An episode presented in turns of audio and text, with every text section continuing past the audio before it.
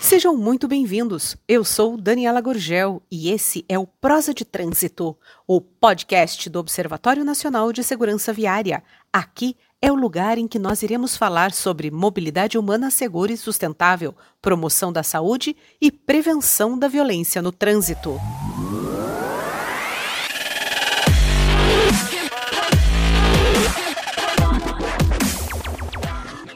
Olá, Paula, muito obrigada por ter aceitado o convite do Observatório, por estar aqui hoje batendo um papo com a gente. É, você foi uma das pessoas que o Ramalho fez questão quando nós fizemos aí uma lista de pessoas importantes na vida do Observatório nesses 10 anos você foi uma, um dos primeiros nomes que o Ramalho citou é, para ser entrevistado, ou seja, para bater esse papo aqui nessa série de entrevistas que nós estamos realizando com algumas pessoas que realmente, além de importantes, são muito caras para nós. Né, no nosso dia a dia, né, na, na, na, formatação de alguns projetos, na formatação de alguns programas. Então, eu quero desde já lhe agradecer é, esse apoio, essa parceria que nós temos com você. Para quem não sabe, a Paula é Relações Governamentais da 3M é, e está já há uns mais de cinco anos ao lado do observatório aí em alguns projetos. Muito obrigada. E eu queria começar nosso bate-papo, Paula, perguntando é, como é que você vê o trabalho do observatório como um todo, é, uhum. ao longo desse tempo, de tudo que você conhece, né, dessa proximidade que nós temos, e, e, qual é a importância desse trabalho para uma sociedade como a sociedade brasileira? Né? Nós somos é, um país continental é, de vários, é, de, de, diversidades muito, muito grandes, né? E como é que você vê esse trabalho?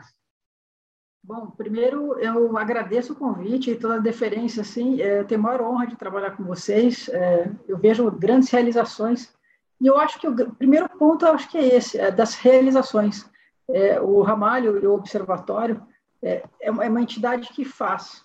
E isso faz muita diferença hoje em dia, porque muita gente faz muito discurso e tem pouca ação prática. E eu vejo o Observatório gerando produtos legais, programas interessantes. Então, é Urbanidades, é o Educa, é, Rodovias que Perdoam. Então, a gente vê uma, uma produção muito, muito bacana, que isso é fundamental para a sociedade e para a entidade permanecer forte como o Observatório é. Então, assim, por que, que eu acho importante? Eu acho que a, questão de você ter um observa, observatório, o nome já diz bastante coisa, né? É você ser um observador, mas um observador crítico, alguém que vai fazer alguma coisa, vai fazer a diferença da, mediante aquilo que observa, então tentar melhorar a sociedade como um todo. Então, assim, é um exercício de cidadania, né? Então, e é, a, é a político, então, a partidário, isso é fundamental para ter a, a questão da independência, né? E, e, eu acho que o observatório vem fazendo isso muito bem. É, eu me lembro a primeira vez que o, que o, que o, que o Ramalho se apresentou para mim, ele foi na, na, empresa que eu trabalho, e aí foi muito engraçado, porque ele estava explicando como funcionava a questão de patrocínio, doação, etc. E ele disse assim: Olha, mas é o seguinte, você pode trazer os temas que você quiser, só que eu não vou fazer nada que você quiser se eu não concordar. E eu achei engraçado, eu gostei daquilo, porque parecia o Ramalho sempre um pouco mais despachado, né? E, e eu fui conhecendo ele melhor, mas eu adorei, porque eu penso assim, se o, se o pleito é legítimo, não precisa, eu, eu, eu consigo convencê-lo, né? E é sempre assim que a gente vem trabalhando, porque imagino que ele faça isso para todas as empresas. Então, isso é legal, porque isso me dá uma satisfação de que eu estou trabalhando com uma pessoa realmente é super, super bacana, idônea, e que faz aquilo que acredita. Isso faz toda a diferença. É, eu acho que eu acho que você sintetizou bem, né, todo o alvoroço que é o Ramalho, né? O Ramalho por si só ele já é um, um alvoroço, mas é exatamente isso. Talvez é, talvez é, ele agregue tanto exatamente por, por só é, se, se, se prestar a, a, a, começar a projetar ou programar alguma coisa que realmente ele tem ele tem é, que ele acredita que aquilo vai contribuir de alguma forma, né? Em algum momento, em alguma situação, enfim. É, você citou aí alguns programas, né, do observatório ao longo desse tempo. É, eu mais recentemente, de 2019 para cá, a gente está trabalhando aí num conceito é, internacional né, de rodovias mais seguras, né, que eu acho que vocês estão é, bastante é, participando né, de forma mais, mais contínua, que é o rodovias que perdoam, né? É esse a, a ideia de construir ou de ter rodovias é, com sistemas que garantam, né, para quem está transitando ali naquele, naquele trecho, que realmente ela tem uma segurança mais é, é, maior e que ela não precise pagar com a vida caso ela fale, né? Caso o condutor fale. É, como é que é essa participação, Paula? Como é que você viu, até como você viu a, a, a, a, a vinda desse conceito para cá? Né, porque a gente conhece isso em vários outros países do mundo, né, em vários outros continentes até. Mas como é que você viu essa, esse conceito sendo trazido para o Brasil e até já começando a ser implantado agora, né? Graças a Deus. Não, para a gente foi uma alegria, assim, porque quando comecei a trabalhar com, junto com o observatório, o observatório ele trabalhava bastante os pilares da, do veículo e o condutor. Então, o veículo com é, pleiteando ABS, é, a, a, o fechamento para as cadeirinhas, uma série de coisas. E a parte do condutor, questão da lei seca, manual, manual para formação de condutor. E, e faltava, na minha perspectiva, um pouco a infraestrutura, que era um mundo novo. Então, eu acho que foi uma união muito, muito salutar para ambos a, a, os lados, né? Então, é, para trazer esse conceito das rodovias que perdoam, é, ele é fundamental, na verdade, porque é de uma simplicidade gigantesca. É, simplesmente, eu faço uma comparação que, assim, no, no Brasil, pelo menos, não há crime que seja punido com pena de morte. Mas nas rodovias brasileiras, se eventualmente você está cansado, sonolento, é, pisca um pouco, perde um pouquinho a, condução do veículo por segundos, você pode ser lançado de um precipício, porque simplesmente não tem um guarda-rail, uma defesa ali. Então, assim, o conceito das rodovias que perdoa é muito simples. É saber que o ser humano é falível, vai falir. Ele vai, vai falir, é ótimo. Ele vai ter alguma falha, né? Então, esse conceito é fundamental para entender que as pessoas, nós somos vulneráveis. Então, nós precisamos nos antecipar às intercorrências que possam advir de um, de um acidente, porque não é acidente que mata, é a falta de, de cuidado com a pista que faz com que os acidentes tenham consequências mais graves. Então, é, essa é uma iniciativa fundamental. Eu aprecio muito o trabalho do Observatório, que trabalhou junto com as entidades de classes setoriais, né? então a B-Trans, a B-SEV. Então, é realmente um trabalho muito plural para congregar as melhores, melhores técnicas e conhecimento científico que hoje dispomos, né? É, a, especialmente o Rodovias que Perdoam, ele é, envolve, tem envolvido né, mais de 60 entidades, né, não só entidades de classe, mas também órgãos públicos, né, para realmente a gente chegar aí num modelo, porque claro que é, esse conceito precisa ser adaptado né, às realidades. Não, não, não adaptado que a gente vai fazer um, um trabalho diferente ou menos seguro que outros, absolutamente, não é isso. É, a ideia é realmente adaptar a clima, né? Nós temos é, condições climáticas completamente diferentes da Europa, por exemplo, então que a gente realmente traga aí e, e, que todas as nossas rodovias possam mesmo, dentro de pouco tempo, né, ser, é, ter esse conceito como um, o principal antes de, de qualquer processo de, de construção. Bom, Paula, eu queria que você me dissesse, dentre tantos projetos e tantas é, realizações é, que o Observatório já fez, eu acho que o, o mais é, amplo né, e o que realmente é, lançou o nome do observatório para a sociedade e principalmente para os veículos de comunicação, né, é a questão foi o Maio Amarelo, né, o movimento Maio Amarelo é uma iniciativa que nasce aqui dentro em 2014 e que é uma proposta, né, do observatório para a sociedade, né, para que se fale sobre segurança no trânsito ao longo dos 31 dias de maio.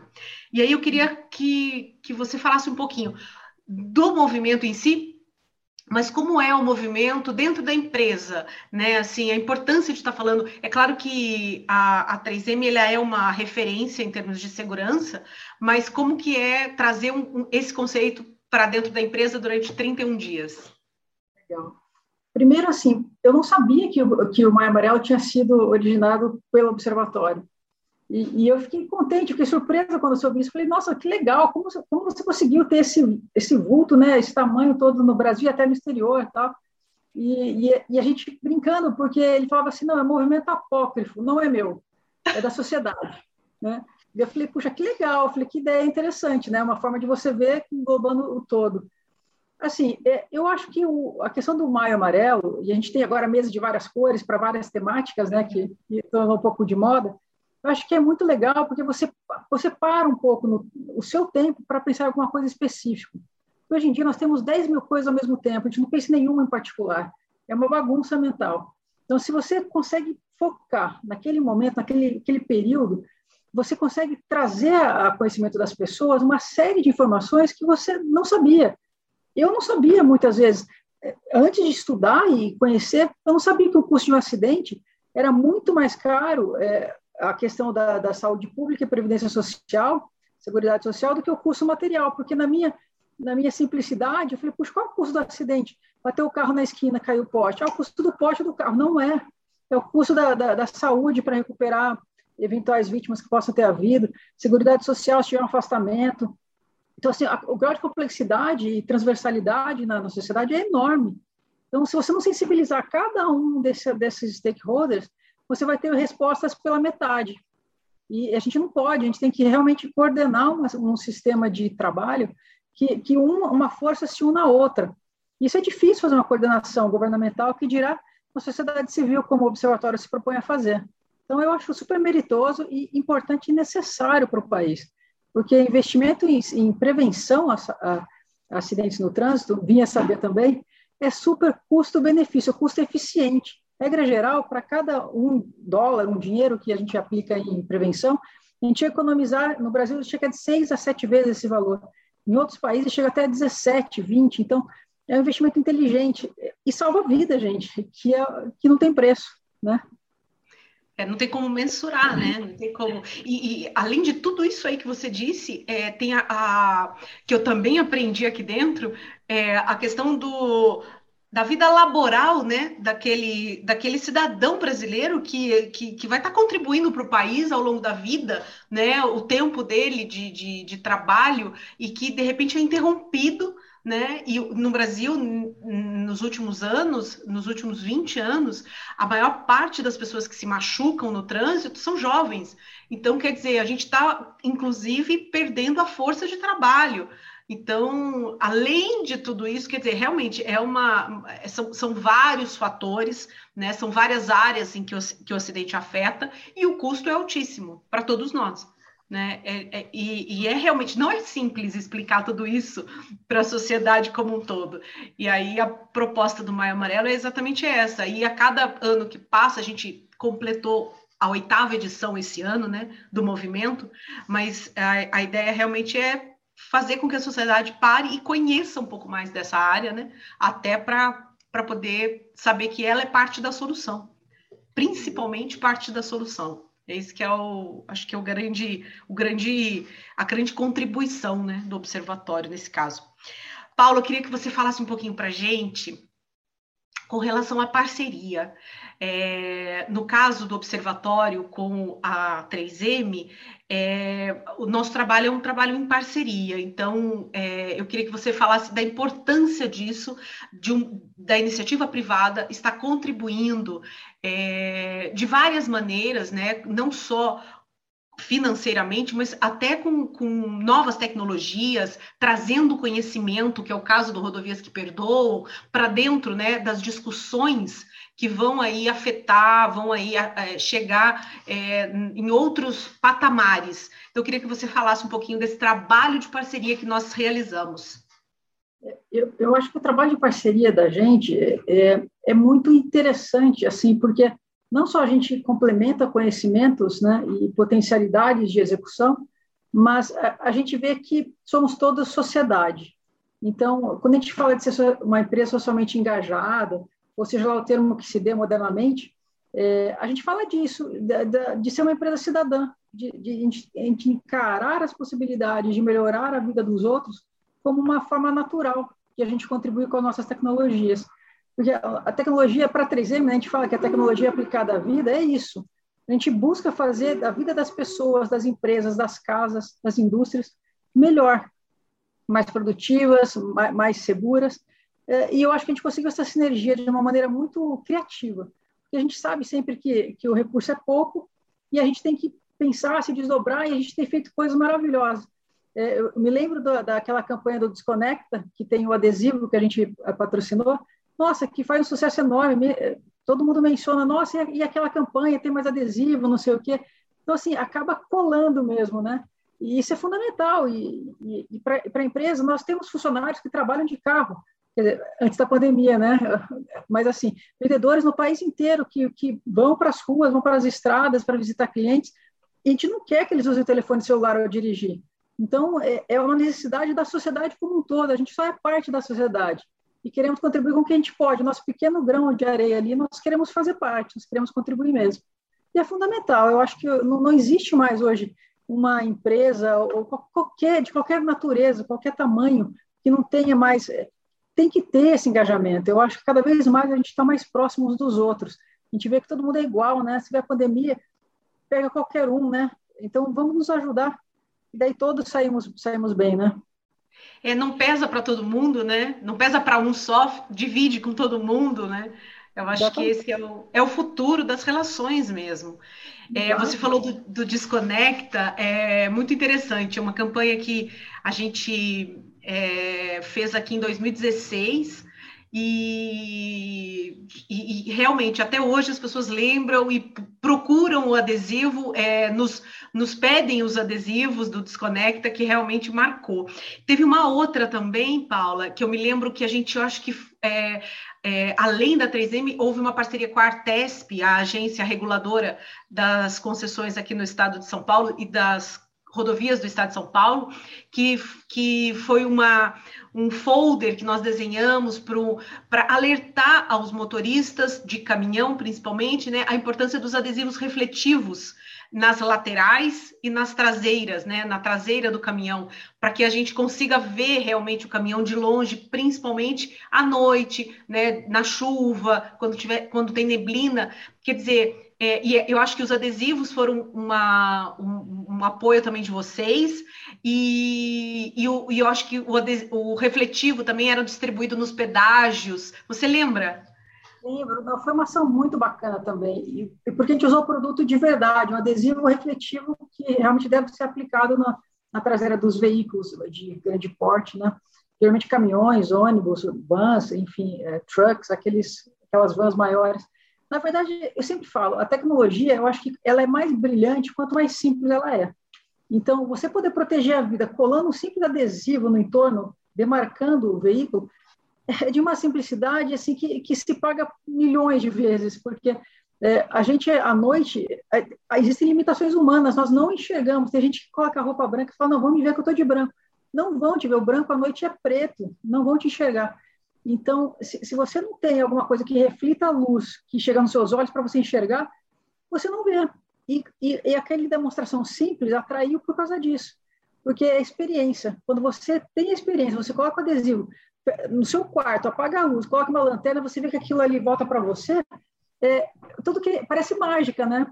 É, e não é, é, é ciência só, é de uma é simplicidade. tecnologia. Exato. E isso é muito, isso é muito legal, você poder dar, dar soluções simples, fáceis de serem aplicadas, que resolvam o problema. Ninguém precisa ficar reinventando a roda, né? É, não tenha dúvida. Na verdade, eu acho que quanto mais a gente simplifica, né, mais fácil realmente da sociedade aderir, né, da sociedade entender, né? Então, assim, eu acho que esse é o, é o grande desafio até da indústria mesmo. Nos tempos atuais, eu acho que o desafio é exatamente esse. Paula, eu queria te agradecer é, em nome de toda a nossa diretoria atual, é, em nome de todos os técnicos do Observatório. Realmente, esse, acho que a parceria Observatório 3M é a parceria que talvez todas as entidades gostariam de ter, né, em termos de, de realmente buscar o que você falou, com pouco recurso, soluções que realmente possam transformar a vida das pessoas, né? Esse é o grande objetivo nosso aqui dentro. Então, muitíssimo obrigado, obrigada por ter aceitado o nosso convite, por ter parado aí um pouquinho do seu dia para conversar com a gente. E, e, eu espero de coração que novos projetos venham e que essa próxima década né, de trabalho seja ainda mais, é, resulte ainda em mais pessoas conscientes do papel delas frente à segurança no trânsito. Eu acho que só assim a gente vai conseguir realmente virar essa chave e alcançar outros níveis de segurança no trânsito. Isso, e sem dúvida o engajamento da, de várias empresas do observatório está acontecendo, a mudança está acontecendo. E eu que agradeço o convite, imagina, é um prazer sempre trabalhar com vocês e espero aí vida longa observatório, que sejam mais 10, outros 10, outros 10, é, e que possamos estar juntos aí é, contribuindo cada vez mais para a sociedade, para um mundo melhor para a gente mesmo, né? Com certeza.